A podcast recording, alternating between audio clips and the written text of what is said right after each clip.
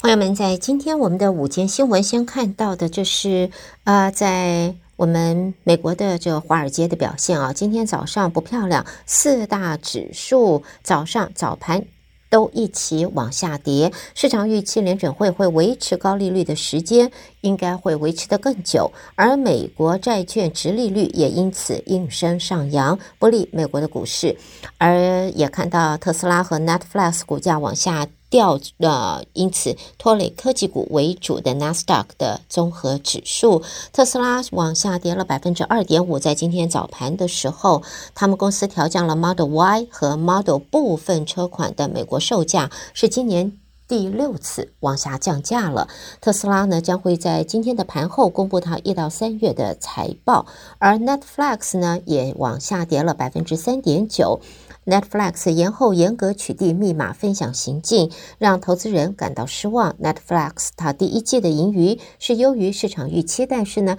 它的财测则是颇为暗淡的。另外呢，摩根斯丹利呃，摩根斯丹利也下跌，主要是因为这家华尔街大型银行上一季的获利往下滑，但是区域型的银行像是 Western Alliance Bancorp，它经历三个月的银行风暴之后，存款现在回稳了，上一季的盈余也击败了预期，激励了它的股价倒是往上大涨了呃不少。在近来美国经济数据啊是呃忧喜参半。强化了五月份升息一码的预期，在芝商所的工具显示，交易员估计下个月升息一码的几率现在已经破了百分之八十五了。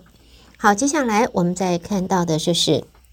TikTok，美国现在针对这呃 TikTok 呢的立法啊，因为影响范围太大，现在反而遭到了科技公司的一个反制。要把这个对想要阻止中国大陆影响力的拜登政府会造成新的阻碍，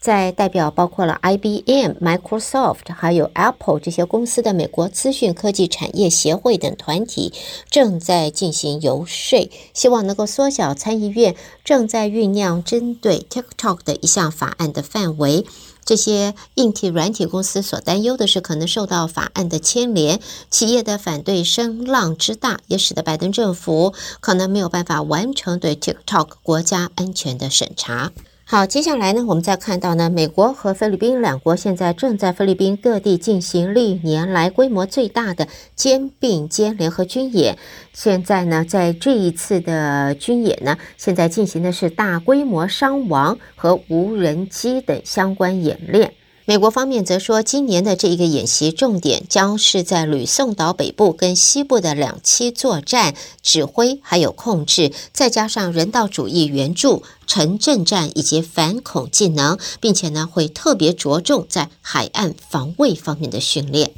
接下来我们看一下乌克兰，在俄罗斯乌克兰战争发呃发生以来呢，对于不管是呃在能源方面或者食物方面都受到了冲击。现在波兰等欧盟成员国禁止乌克兰谷物进口以及过境，引发关注。波兰农业部长则在今天说，已经达成了协议，将会由二十一号起重启乌克兰谷物过境波兰，但是谷物过境将会受到。监控，并且呢，还必须是密封。在波兰和匈牙利上个礼拜宣布禁止从乌克兰进口谷物和其他食品之后，波兰现在更进一步的宣布禁止它过境。其他东欧国家则表示，他们也在考虑采取行动。这也让欧盟面临越来越大的压力，必须要制定出一项适用全欧盟的解决方案。波兰的农民说，由于俄罗斯全面入侵，乌克兰面临海上出口的困难。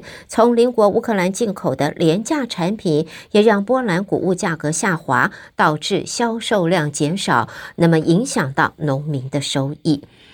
那么还是在乌克兰方面呢，现在谷物出了问题了，所以欧盟方面现在也准备啊，要提供就是在欧盟农民一共啊提供一亿欧元的援助，来缓解乌克兰谷物问题的僵局。现在欧洲联盟执委会发言人就在今天做了上述的表示，华沙和基辅当局在昨天达成协议，是允许乌克兰谷物再次透过波兰转运出口。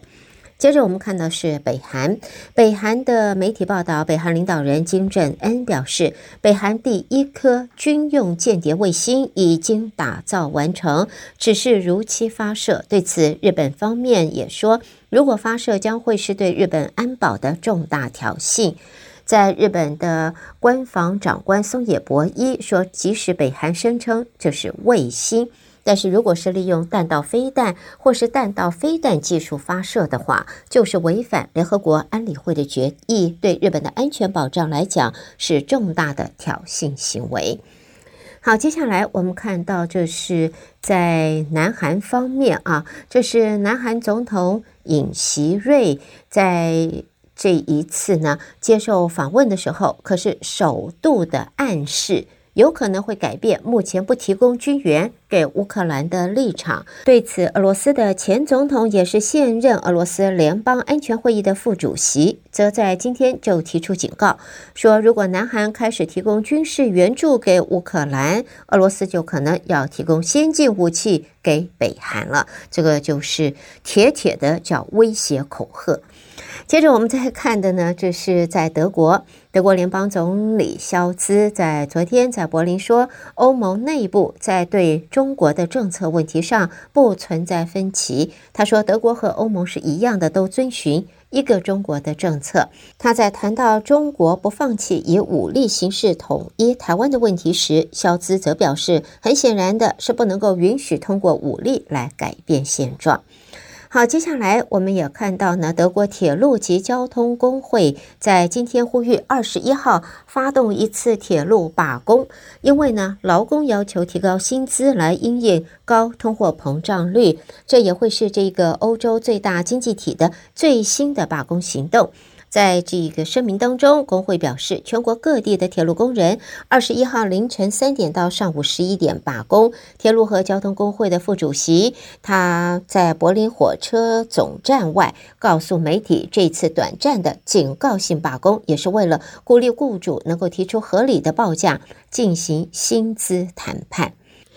在今天，我们的新闻最后看到，英国车厂交广它将在未来五年内撤资一百五十亿英镑来研发电动车和自动驾驶的功能，以舍弃燃油车，追赶它的同业。在今天的这一个声明当中表示，计划包括把在英国的黑尔伍德厂改为电动车工厂，为这个公司第一次公布推展电动车的详细蓝图。而在两年前，他首度宣布电动车投资计划，目标就是把捷豹 Jaguar 改造成只生产电动车的品牌。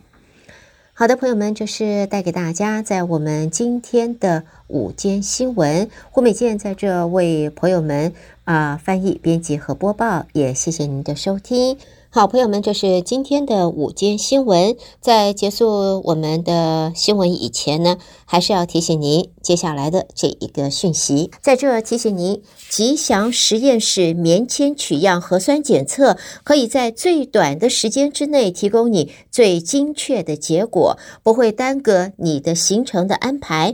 在这里呢，包括了如果你在十点前测试，中午十二点你就拿到结果；下午一点半以前测试，晚在傍晚五点以前就会有结果；下午两点之后测试，第二天的中午以前就可以看到结果。另外呢，像是血清抗体，十五分钟就可以得到结果了。吉祥实验室的精准检测绝对值得大家信赖。快要放暑假了，不论是呃回中国或者到东南亚。各个国家去旅游，现在一定要事先做好关于这一方面的资讯的搜集。吉祥实验室不需要预约，你可以用保险或者自费，也可以直接就走进去啊。另外，最最最重要的就是，如果要赶时间的话，有一个小时就可以拿到结果，快速、加速、超级快速测试，一个小时就可以拿到结果，值得你信赖，最精准的检测。营业时间：礼拜一到礼拜六早上八点到下午五点，礼拜天你得要事先电话预约哦。地址在三七零七 West Center 一百号，其实就在 Chinatown，在中国城的附近。联系电话，朋友们记一下：七一三。三二六六零八零八七一三二六六零八零八吉祥实验室。我们在这稍微休息一会儿，欢迎朋友们继续收听接下来的精彩节目。